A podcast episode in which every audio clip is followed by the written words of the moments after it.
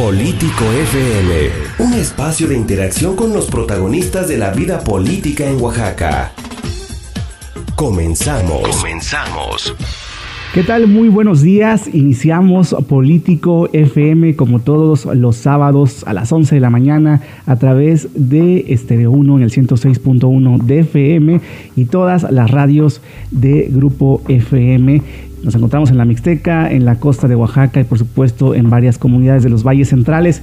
Yo soy Miguel Vargas, los saludo con mucho gusto este día, pero también ah, en la retransmisión este jueves a las 7 de la tarde en Radio Mar y por supuesto en las plataformas que tenemos disponibles para usted. Usted puede escuchar todos nuestros programas en Spotify a partir de los lunes y nuestras transmisiones en vivo que realizamos a mitad de semana. Recuerde que este es un espacio para conocer cada uno de los rubros de los personajes de la política pública y por supuesto gubernamental de nuestro estado de Oaxaca. Político FM, ya puede escuchar todos nuestros programas en las plataformas que tenemos disponibles. El día de hoy vamos a iniciar una charla con la licenciada Yarip Hernández García. Ella es licenciada en Derecho, cuenta con estudios de posgrado por la Universidad Autónoma Benito Juárez de Oaxaca. Se ha desempeñado como representante jurídico del Sistema Integral de Protección de los Derechos de las Niñas, Niños y Adolescentes en el estado de Oaxaca y también ha implementado eh, por el Fondo de las Naciones Unidas para la Infancia, UNICEF, ha sido voluntaria, técnico en cooperación internacional en derechos humanos el currículum es bastante amplio. Ha sido también eh, defensora especializada en atención de niñas, niños y adolescentes en la Defensoría de los Derechos Humanos del Pueblo de Oaxaca y actualmente es consejera ciudadana de esta Defensoría y se desempeña también como responsable de la Defensoría de los Derechos Universitarios de la UAPJO. Bienvenida a Político FM. ¿Cómo está? Muy buen día, muchas gracias por la invitación y es un gusto poder eh, abrir este canal de comunicación con todas las personas que nos escuchan. Claro, y es que es un tema muy amplio, el tema de los derechos humanos, pocas veces a lo mejor difundido en medios de comunicación. Sabemos que existe una defensoría, pero a lo mejor no todo el público eh, pues tiene acceso a este tipo de información. Queremos saber un poco acerca, para empezar a hablar del tema de derechos humanos, un poco acerca de su trayectoria. Ya mencionábamos algunos eh, cargos que ha tenido, pero de propia voz, si nos puede comentar.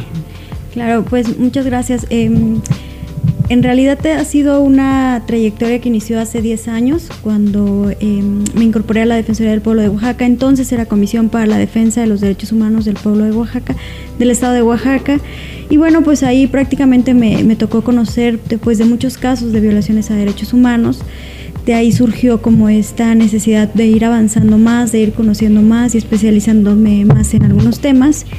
En 2015 me toca ser eh, representante jurídica del sistema de protección a la infancia en el estado de Oaxaca un sistema que fue em, como tal abordado, implementado por, como le decías, el Fondo de las Naciones Unidas para la Infancia, UNICEF.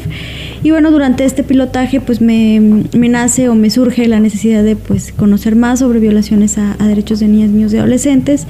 Eh, nos tocó pilotear dos casos en el municipio de Oaxaca de Juárez y pues pues a raíz de ahí es donde surge sobre todo el, interés y, la pues esta obligación sobre todo de, investigar más sobre temas de niñas niños y pues eh, tener como este, este acercamiento con, la materia.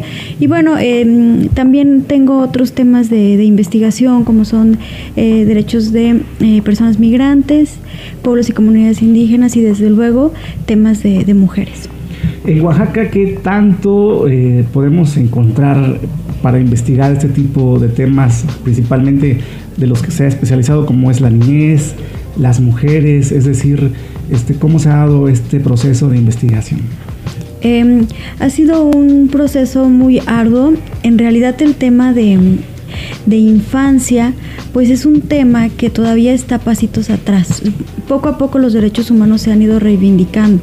Tenemos antecedentes, Declaración Universal, que han ido avanzando poco a poco por sectores o por grupos, ¿no? Ahí vamos.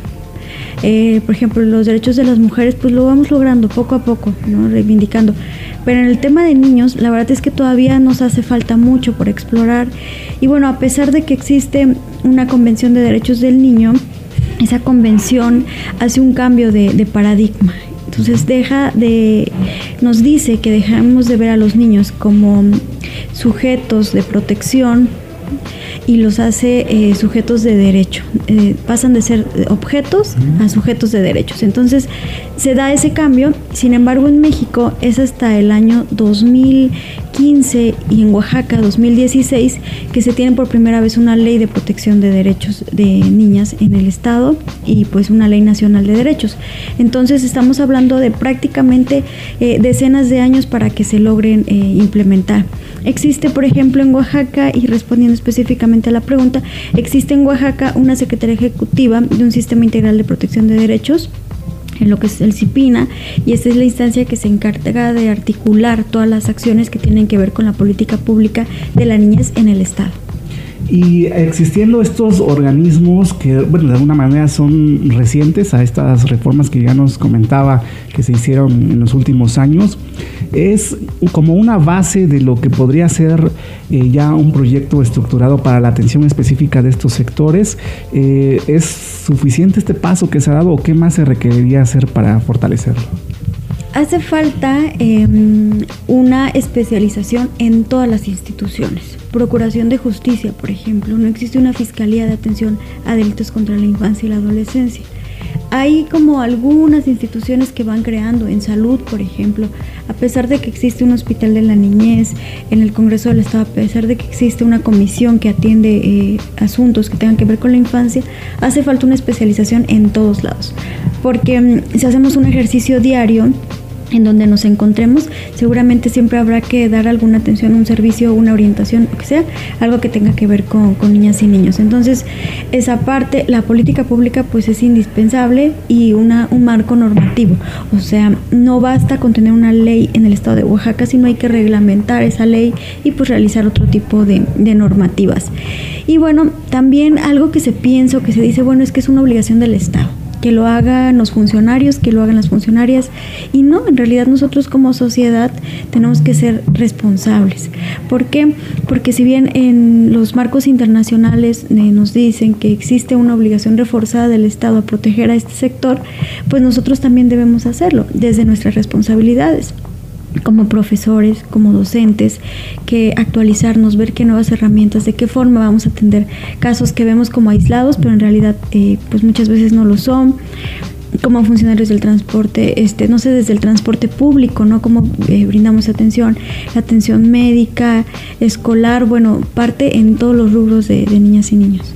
Y por ejemplo, en este caso, hablando específicamente de, la niñez, eh, ¿cuáles son pues, las principales problemáticas que enfrentan? Porque si bien eh, podemos hablar a lo mejor de maltrato, cuestiones, bueno, la alimentación de, de entrada podría ser un derecho humano, ¿no? Las problemáticas em, son diversas, ¿no? Tendríamos que, analizar desde diferentes planos, como dices, el derecho a la alimentación adecuada es un derecho humano. Sin embargo, pues eh, hace falta toda una educación, primero desde casa, ¿no? ¿Qué, estamos, qué estamos dando de, comer a nuestros hijos, por ejemplo? Em, y bueno, te digo, desde la primera infancia, porque para hablar de niñas y niños, pues tenemos este, grupos, ¿no? Primera infancia de 0 a 4 años. Mm, por ejemplo, ahí se habla de la lactancia materna. Hay esfuerzos por parte del sector salud para implementar esta lactancia materna. Y de ahí, bueno, la formación este, eh, básica, alimenticia que corresponde siempre en primer término a las familias, pero también el Estado es, es responsable de difundir qué es la alimentación básica se han hecho algunas acciones, por ejemplo, eh, habrás escuchado en alguna ocasión la prohibición de, la, de los alimentos chatarra o de la comida chatarra, ¿no? Entonces también tiene este que ver con, con eso, ¿no? Que hay esas acciones que se están dando. De igual manera, eh, bueno, hay otros temas que abordar en cuanto al tema de derechos humanos, es muy amplio. Vamos a hacer un breve corte comercial, pero vamos a regresar a hablar sobre pues, la problemática que enfrentan las mujeres. En los últimos años se han disparado los índices de feminicidios, tema que tiene que ver también con el tema de seguridad y procuración de justicia.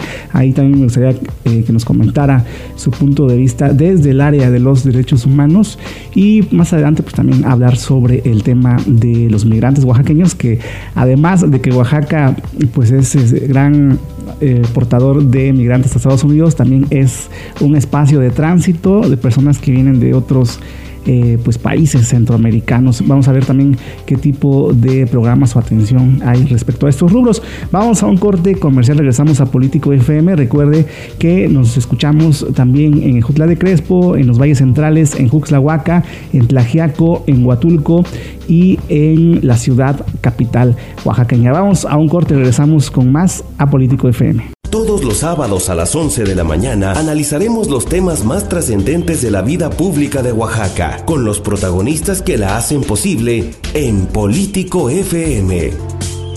Gracias por continuar en Político FM. Estamos transmitiendo en esta ocasión desde la Rectoría de la Universidad Autónoma Benito Juárez de Oaxaca, específicamente en el área de la Defensoría de los Derechos Universitarios de la UAPO. Y estamos hablando con su encargada, la encargada de esta área, la licenciada Yarib Hernández García, quien es especialista en temas de derechos humanos y actualmente se eh, desempeña también como consejera ciudadana de la Defensoría de los Derechos Humanos del Pueblo de Oaxaca. Y ya estábamos hablando en un primer bloque con ella de temas que tienen que ver con la infancia, con los derechos de las niñas, niños y adolescentes, que son temas amplios que se han hecho demasiados estudios y pues año con año se trata de implementar nuevos esquemas para su atención.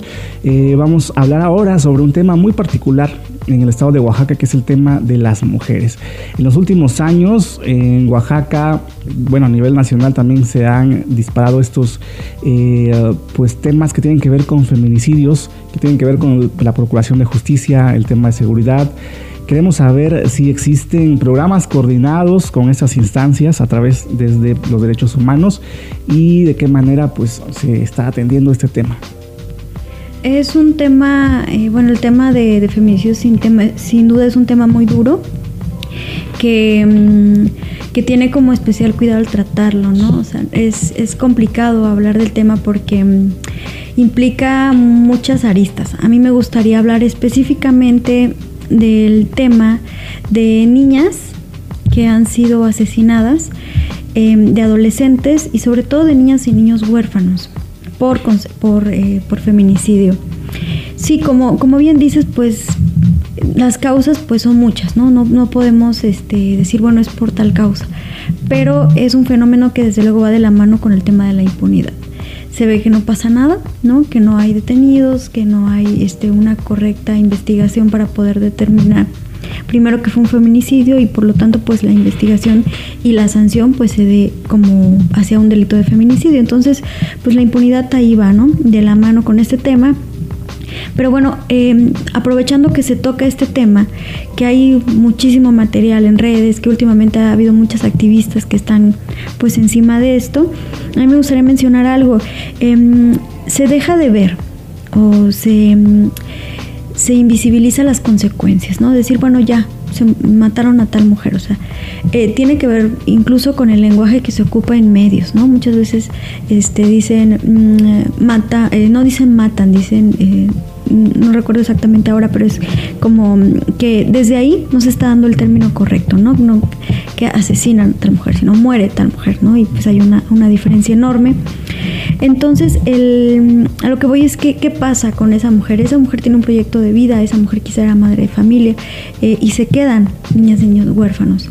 Desde luego, pues no sabemos qué habrá pasado con, el padre, quién se va a hacer cargo ahora. Entonces, también es una, una responsabilidad más que se queda pendiente, que no se sabe qué, qué, va a pasar. No solamente es el tema de investigar, que es muy importante investigar las causas, investigar las sanciones, un proceso este que tiene que ver con procuración de justicia, pero sino qué va más allá, qué va a pasar ahora, de qué forma reparas el daño o de qué forma se, se da esta atención integral al caso, que tiene que ver pues con familiares, víctimas directas, víctimas indirectas. Y bueno, algo que, que es de, de verdad como espantoso, que dices, bueno, no solamente se da a mujeres de una edad, que digamos, bueno, a partir de los 25 a los 36 años, o sea, las cifras están disparadas. Hay homicidios de, niñas, ¿no? De 6, 7 años, ha habido en, en México algunos casos, sobre todo en el Estado de México o adolescentes, ¿no? O sea, ya el, el, el, modo en que se están dando estos, estos casos, pues ya no respetan, ¿no? Ninguna edad, ni tampoco condiciones eh, físicas, eh, étnicas, sociales, económicas, no es un fenómeno que está y que es alarmante y que mm, más allá de las acciones de, de, derechos humanos que se puedan dar, yo como mujer te digo, eh, me preocupa y como activista de derechos humanos, como promotora de derechos humanos, pues pienso que la educación juega un papel muy importante. Tenemos que educar eh, a todas las personas, no solo, no se diga a hombres, mujeres, sino a todas las personas en el respeto, a la dignidad eh, desde que comienza y sobre todo que también la vida es un valor fundamental y no es un asunto de poder quitar la vida como cualquier cosa. Claro, y como bien lo decía, este lenguaje al que todavía no estamos acostumbrados, incluso en los medios de comunicación, pareciera que se normaliza este tipo de situaciones en, pues, en la sociedad. Y por otra parte, también lo que mencionaba respecto a las, digamos, víctimas indirectas de los feminicidios, que son eh, las hijas o los hijos de estas mujeres que pierden la vida debido a una violencia física que pocas veces se ha hablado del tema y que creo que poco a poco también ha ido teniendo un poco de eh, voz también, ¿no? Sí, va, va dando este, este auge que ayuda. La verdad es que la, la, sociedad civil organizada ha tomado este tema como crucial y ha jugado un papel muy importante y es quien lleva el registro de cuántas, eh, de cuántas víctimas se van dando por día, por zona. Entonces ahí va poco a poco. Eh, quisiéramos que esto ya no pasara nunca más, ¿no? Que no fuera necesario que nos tengamos que organizar y pues apuntalar y llevar el tema, ¿no? Sino más bien pues esperemos que en algún momento se tenga pues toda la, preparación para poder atender este tipo de casos. Y por ejemplo, particularmente hablando de ese tema de feminicidios, eh, a nosotros sí nos quisiera, nos causa curiosidad o quisiéramos saber su opinión como especialista y a lo largo de estos años pues ha llevado a cabo también diferentes eh, pues investigaciones. Hace un año hubo una declaratoria de alerta de género aquí en Oaxaca, eh, ya prácticamente un año. Mm, se dice mucho que no ha pasado, no ha tenido resultados. No sé si falló la estrategia o, esa o fue una estrategia dirigida a otro sector. Quisiéramos, saber su opinión respecto a este tema. ¿Qué hizo falta o qué hace falta todavía para reforzarla? Sí, me gustaría recordar que la alerta de género es un mecanismo em, que se implementa en lugares donde hay como ciertos focos, se, hace como todo un diagnóstico, se revisan diversas em, materias que tienen que ver con, con, la vida de una mujer, ¿no? Que quizá violencia obstétrica, derecho a la educación, este, participación política, o sea, tiene, tiene todo diversos elementos ¿no? que, que analizarse. Como bien dice, hace aproximadamente un año, poquito más de, de un año, se declara aquí en Oaxaca y pues no hay como un resultado tangible que podamos decir, ah, bueno, a raíz de la alerta tenemos estos estándares, estos este, números o estos resultados. Y bueno, yo creo que hace falta más bien em, saber bien qué es una alerta, a qué nos lleva. Eh, sí, bien, hay un diagnóstico, pero bueno, ¿qué pretendemos? Como tener acciones más específicas, articuladas y sobre todo un seguimiento. ¿Quién va a dar seguimiento a la alerta? porque imagina que sea la misma eh, instancia, no sé qué, que da los parámetros y ella misma se evalúa, pues no habría pues un criterio un poco más eh, razonable o no sé, por, por, decir algo este objetivo, ¿no? Respecto al resultado. Entonces yo creo que tiene que ver con eso, con sobre el seguimiento, que se pretende y pues creo que este fue así como un primer intento, ¿no? Habría que hacer toda una recapitulación, ver bien así con, los documentos en mano qué hizo falta y pues a raíz de, ahí implementar acciones quizá para el seguimiento, quizá para la implementación y ver sobre todo un acompañamiento durante toda, todo el proceso de la alerta. Porque incluso en otros estados también se ha activado esa alerta, pero desconozco cuál ha sido el resultado o, únicamente pues, en Oaxaca a lo mejor por algunas cuestiones puede ser que no se ven palpables los resultados. Pues hubo, bueno, aquí en Oaxaca, por decir, hubo algunos municipios en los que mm, tenían como cuestiones específicas, ¿no? Quizá este, capacitación a funcionarios, funcionarios municipales, la implementación de un grupo específico de atención a este, casos de, mujeres y se dio ya muy tarde, ¿no? Entonces, eh, pues es lo que te digo, como que hace falta un índice o un ABC, porque recordemos que no somos expertos en el tema, ¿no? Muchos. Y pues cuando de repente como funcionario municipal te dicen, en cumplimiento de una alerta de género tienes que hacer tal cosa y nada más te lo dejan así como que fríamente, pues es ahí donde yo creo que hace falta un poquito más también de sensibilización y preparación para poder atender esta alerta. Claro. Vamos a hacer un corte comercial. Estamos platicando en Político FM con Yarib Hernández García. Ella es especialista en temas de derechos humanos y se desempeña en diferentes áreas sobre este rubro muy importante para Oaxaca. Antes de ir al corte, les recordamos que nos puede encontrar en Spotify como Político FM. Ahí puede escuchar todos nuestros programas que tenemos a lo largo de esta primera temporada, las entrevistas que hemos realizado y por supuesto todos los sábados los esperamos aquí a las 11 de la mañana. Vamos a un corte comercial y regresamos a Político FM. Todos los sábados a las 11 de la mañana analizaremos los temas más trascendentes de la vida pública de Oaxaca con los protagonistas que la hacen posible en Político FM.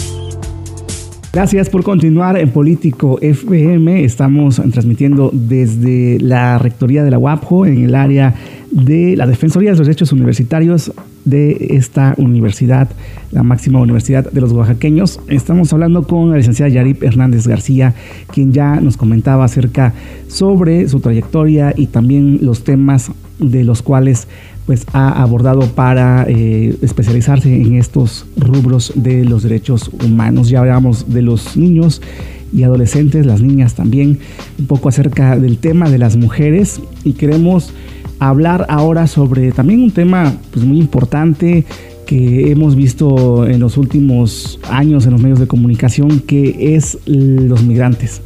Tanto los oaxaqueños que van en busca de mejores opciones laborales a Estados Unidos, pero también Oaxaca pues es un paso importante eh, de migrantes centroamericanos en donde hemos visto en los medios de comunicación a lo que se enfrentan eh, son asaltados, eh, violentados en sus derechos también. Y si nos puede comentar, licenciada Yarib, acerca pues, de ese tema de la migración. Sí, es un tema em, también muy em, que tiene que ver con diferentes em, formas de, analizarse. Desde el, yo te puedo dar un punto de vista jurídico, pero tiene que ver con una cuestión antropológica, social, eh, diversa, ¿no? Tenemos sí dos situaciones en el estado de Oaxaca específicamente, pues que gran parte de la población, por diversas razones, pero principalmente económicas, tienen que ir hacia Estados Unidos el, país vecino hacia el norte, pues a buscar condiciones, eh, bueno, sobre todo buscar trabajo, ¿no? Eh, trabajo y eso permita dar mejores condiciones, sobre todo a su familia. Muchos, muchos o muchas de las personas que yo he, que he podido compartir sobre este tema, prácticamente dicen eso, ¿no? Pues vamos porque queremos dar una mejor condición a nuestras familias. Esto que implica en, temas de, de, derechos humanos, pues primero una pérdida de cultura, porque se dejan de se, se como que se hace un, un, mecanismo, un proceso que te va, aunque no quieras indirectamente, eh, haciendo que pierdas tu cultura, tus raíces, a pesar de que mm, aún se sienten como muy oaxaqueños y demás, en, muchos, en muchas comunidades donde se habla alguna lengua materna, se ha perdido porque ya no hay quien la, quien la habla, quien la quien la comparte, ¿no? O quien la enseña. Entonces es, por ejemplo, alguna consecuencia. Y bueno, el otro fenómeno muy importante es que Oaxaca también es un estado de paso. No muchas veces de estancia o de destino final, pero se, se llega a dar en algunas ocasiones. ¿Qué sucede? Que debemos recordar que los derechos humanos son para todas las personas. Es un tema universal que no tiene que ver con raza, religión, condición física y condición migratoria. Entonces, em, tenemos una ley de migración, una ley general de migración que establece que todas las personas que pasen por territorio mexicano tienen los mismos derechos. Y partiendo de ese respeto, pues em, prácticamente muchos de, las y los migrantes que pasan por el estado de Oaxaca, que em, ya han tenido que salir de sus países, principalmente de Centroamérica, eh, Salvador, Honduras, Guatemala.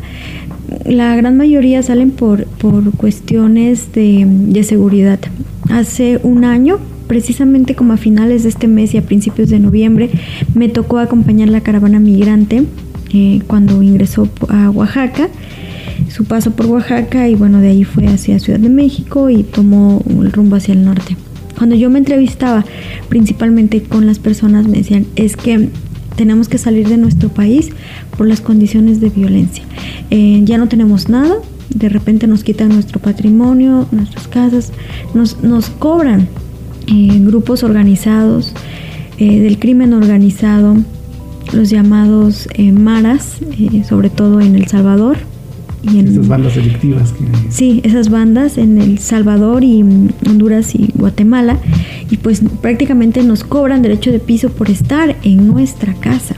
si tenemos un comercio, nos también nos quitan, nos roban una parte y bueno, peor aún si a nuestros hijos los obligan a reclutarse con ellos. Entonces las condiciones ya no son favorables y me decían, pues dígame usted si le gustaría caminar de su, de su país sin rumbo, sabiendo que no tiene nada y exponiéndose a discriminación, xenofobia, eh, enfermedades, porque pues algo muy cierto es que pues cuando ingresaron al istmo de, de, Tehuantepec, pues ya sabes, el, calor, el dengue, ah, pues las condiciones no eran tan... otras condiciones. Exacto, ¿no? Eh, incluso enfermedades este, pues distintas, no tener medicamentos, no saber qué hacer. Entonces, eh, pues sí son condiciones que obligan, ¿no?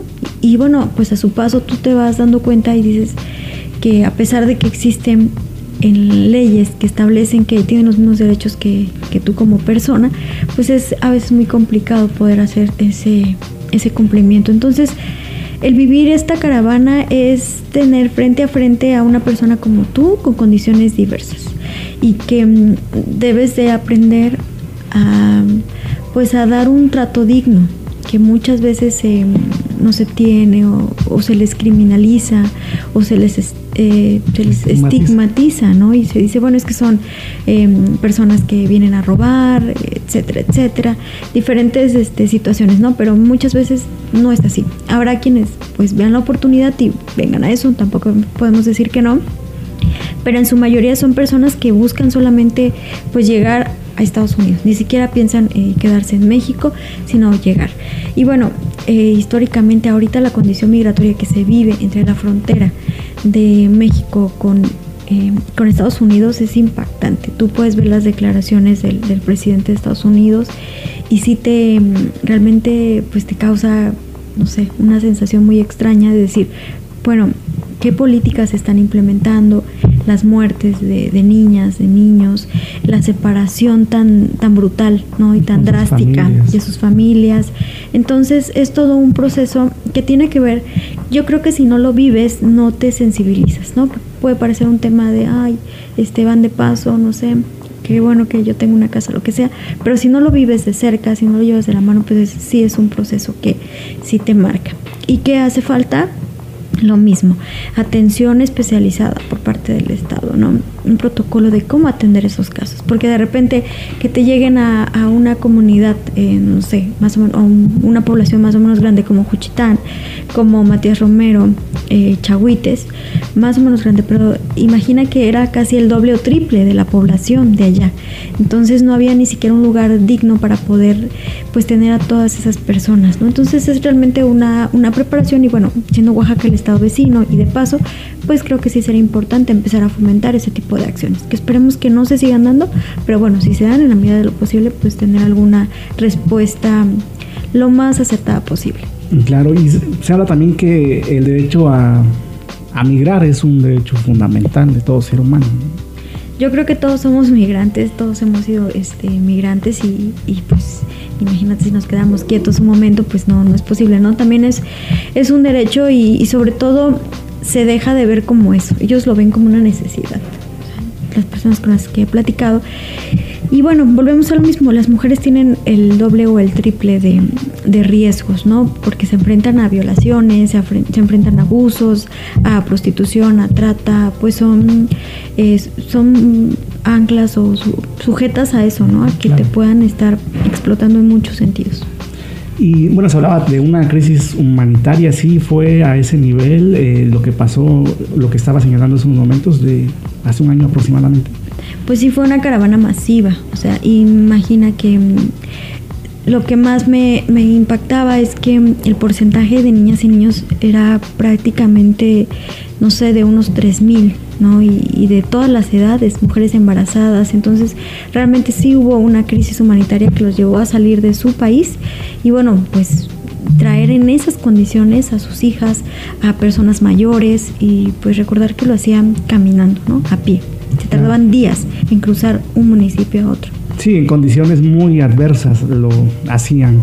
Vamos a hacer un corte comercial, licenciada Yarib Hernández. Vamos a regresar a platicar de temas eh, muy puntuales, como por ejemplo el tema educativo. En Oaxaca, bueno, pues ha habido eh, toda una polémica con las reformas eh, que se hacen, bueno, las condiciones donde se imparten las clases también no son a lo mejor las mejores. Bueno, vamos a hablar sobre esto y sobre pues, sus funciones que hace como comisionada y aquí también en esta Defensoría Universitaria.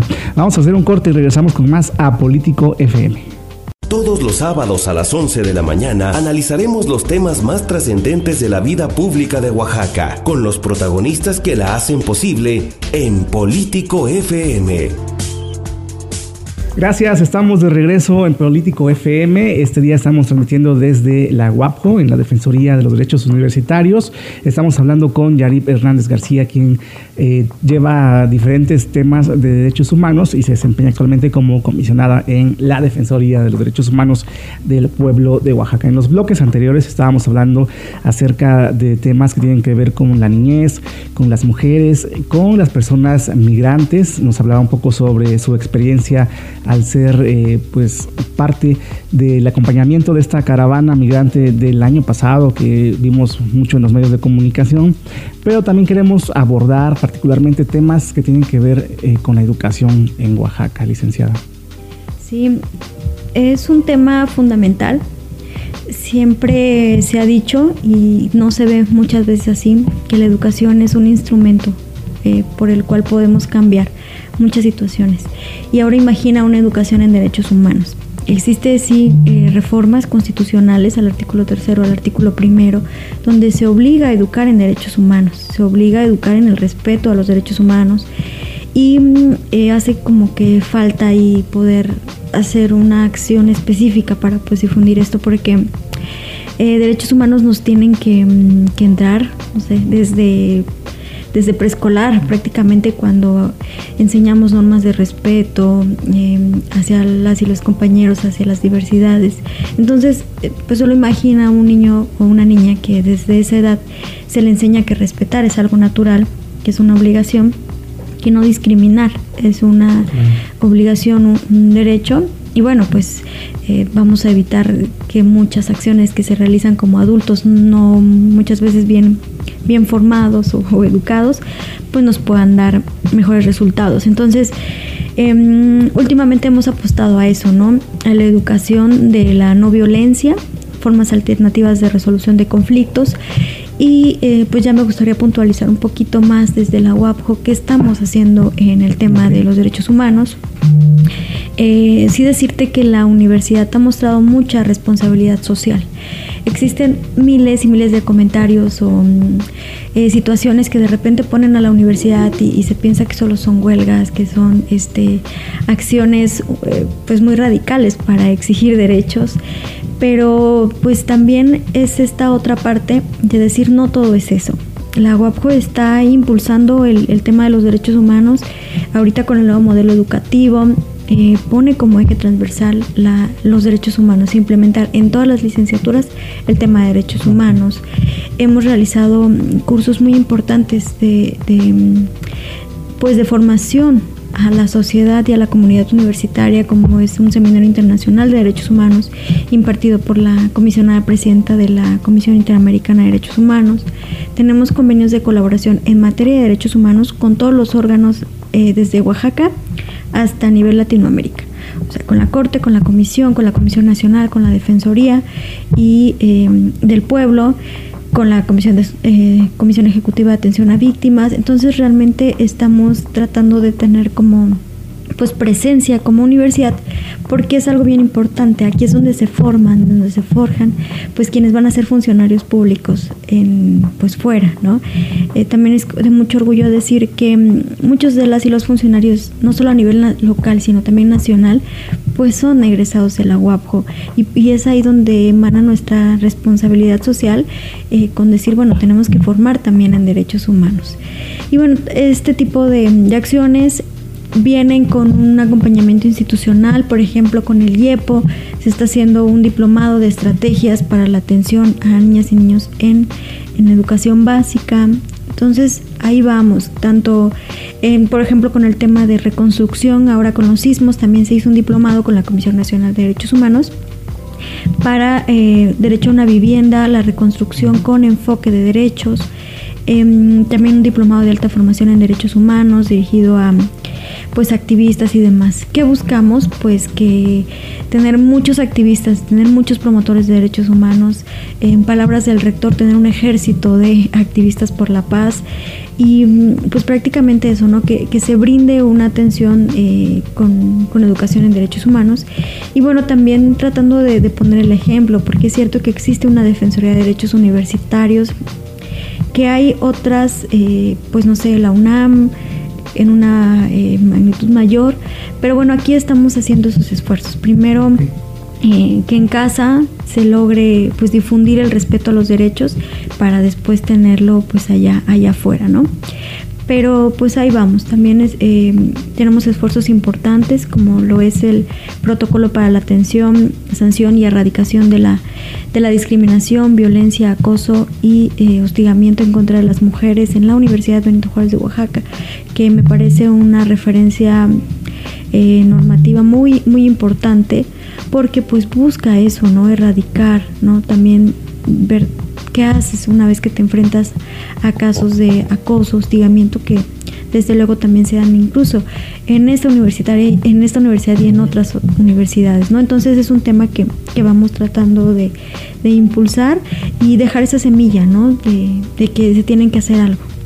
Y es un eh, tema muy importante y una, un área que no existe en otras universidades. Bueno, al menos no se sabe de, de este tipo de áreas. Sí, por lo menos en la, en la UAPJO se tiene. En otras universidades eh, públicas y privadas no. Entonces sí, eh, pues acá se hace es un esfuerzo importante porque tiene su propio reglamento interno. Si bien es una instancia que, que se crea desde el 2007, poco a poco hemos sido tomado pues como esta fuerza, este auge y pues como todas las instituciones pues nos está costando reconstruir, reinventar y pues este, encaminar, ¿no? Claro. Hace unos momentos estábamos hablando de la niñez. Eh, ayer se conmemoró este el Día de la Niña, que pocas veces también se sabe sobre este tipo de fechas que tienen un sentido, ¿no? ¿Es así, licenciada? Sí, eh, es muy básico. El Día Internacional de la Niña es un día que nos invita a, a, conmemorar, a reflexionar sobre qué estamos haciendo a favor de los derechos de, de las niñas en específico, ¿no? Porque mm, pues busca eso, implementar, poder em, fortalecer las pues todas las características propias de la niña para poder tener una mujer eh, pues más adelante consciente de sus derechos, de sus obligaciones, de sus cuidados. Y pues bien importante en este contexto que estamos viviendo pues porque nos permite justamente eso, ¿no? Recordar, voltear a ver por lo menos un minuto o dos y decir, ay, bueno, hoy es el día de la niña. No es de, ay, felicidades, mi niña, ¿no? Sino más bien este, ver qué, qué está pasando, qué va más allá. Y pues también es en conmemoración de muchas niñas y niños que no tienen la oportunidad de, de acceder en igualdad de derechos que, que otras.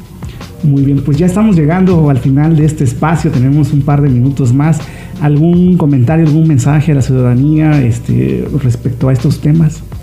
Sí, el tema de derechos humanos es un tema que cuesta mucho porque implica eh, en su ejercicio muchas barreras y circunstancias. Solamente recordar que ha sido eh, un proceso histórico para poder eh, irnos allegando poco a poco de derechos. Entonces, más bien la, reflexión es que no dejemos de verlos como eso, como logros, hacerlos propios y pues exigirlos, arrancarlos y, cuidarlos, ¿no? Sobre todo cómo protegerlos y cómo, y cómo los hacemos exigibles. Entonces, aunque parezca un tema complicado, este, a veces muy romántico, no sé, muy bonito en las leyes, la verdad es que nosotros mismos somos quien hacemos eh, reales o quien hacemos visibles o no estos derechos. Entonces, sobre todo eso, ¿no? A, hacer un autoexamen y ver hasta dónde como funcionarios estamos respetando o no o garantizando este, estos derechos como ciudadanía o como padres de familia, hasta dónde estamos inculcando